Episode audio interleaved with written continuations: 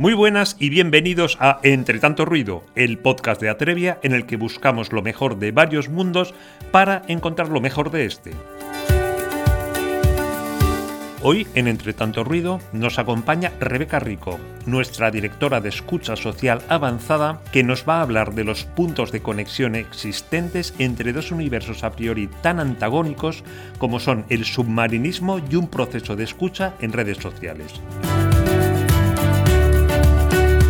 La idea es que nos cuente la importancia de conocer el medio en que te sumerges, da igual si hablamos de cálidas aguas del Mediterráneo o de frías olas en la red.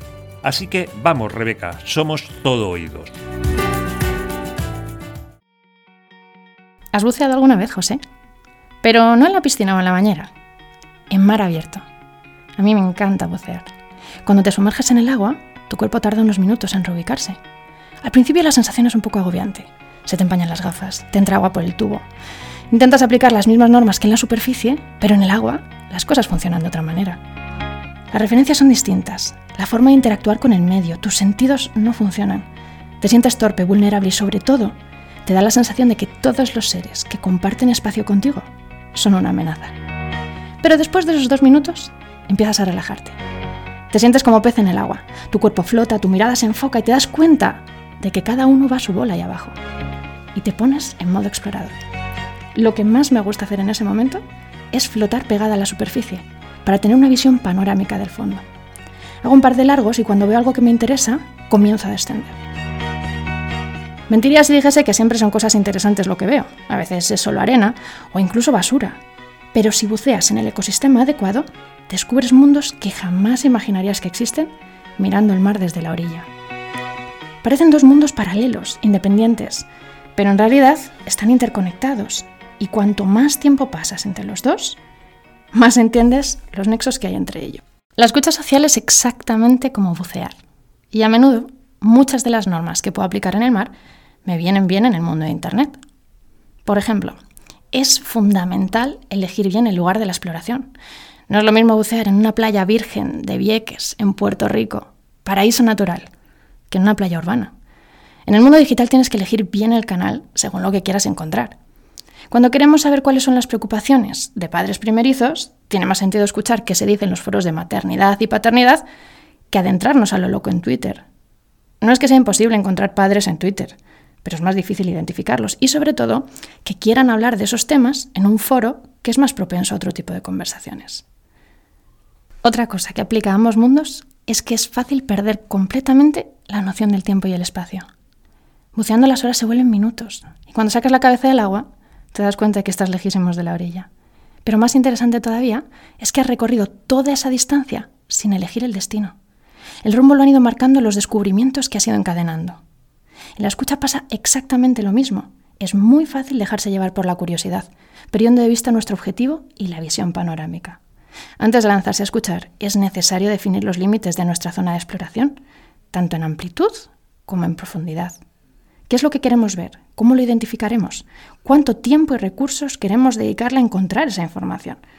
No podemos dejar que sea la escucha la que domine nuestro rumbo, porque el viaje será muy interesante, pero no llegaremos a donde nos proponemos. La última lección que podemos llevarnos de bucear para mejorar nuestra escucha en redes sociales es que a pesar de que la superficie y el fondo marino aparentemente son independientes, son interdependientes. Y su relación es mucho más profunda de lo que podemos apreciar a simple vista. De la misma manera que nadie podría imaginar que el plancton que mueven las ballenas al salir a la superficie tiene un impacto en el cambio climático, a menudo ignoramos que la actividad en redes sociales puede impactar en aspectos tan trascendentales del universo offline como la economía o la política. Ejemplos como la cotización de GameStop, la campaña Bring Back Our Girls o el 15M nos demuestran esa relación y lo que nos podemos perder si decidimos ignorarla. Bucear en el mar o en la red nos descubre mundos nuevos, pero sobre todo nos ayudan a entender mejor el mundo que nos rodea. Es por esta razón que las organizaciones están invirtiendo tantísimos recursos en la escucha digital, para conocer mejor su entorno y así poder prever riesgos y oportunidades ocultos a simple vista. Como en el mar, la práctica y las herramientas son fundamentales para garantizar el éxito de la operación. Tener el equipo adecuado, saber dónde sumergirte, cómo funcionan las corrientes y sobre todo, tener un respaldo por si surge algún imprevisto. Por lo que, si nos estás escuchando y te estás planteando un bautismo de escucha digital para tu empresa o quieres contratar una exploración profesional, estamos a tu disposición para ayudarte a adentrarte en la escucha avanzada y digital intelligence. Mi equipo de buceadores y yo diseñaremos el itinerario, te explicaremos lo que estás viendo y sobre todo, nos encargaremos de que no te pierdas. ¿Te animas?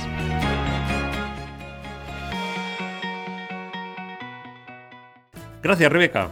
De lo que nos has contado me quedo con la idea de que tanto Internet como el mundo submarino son entornos diferentes a los habituales y por tanto es necesario conocer el medio en el que nos vamos a sumergir.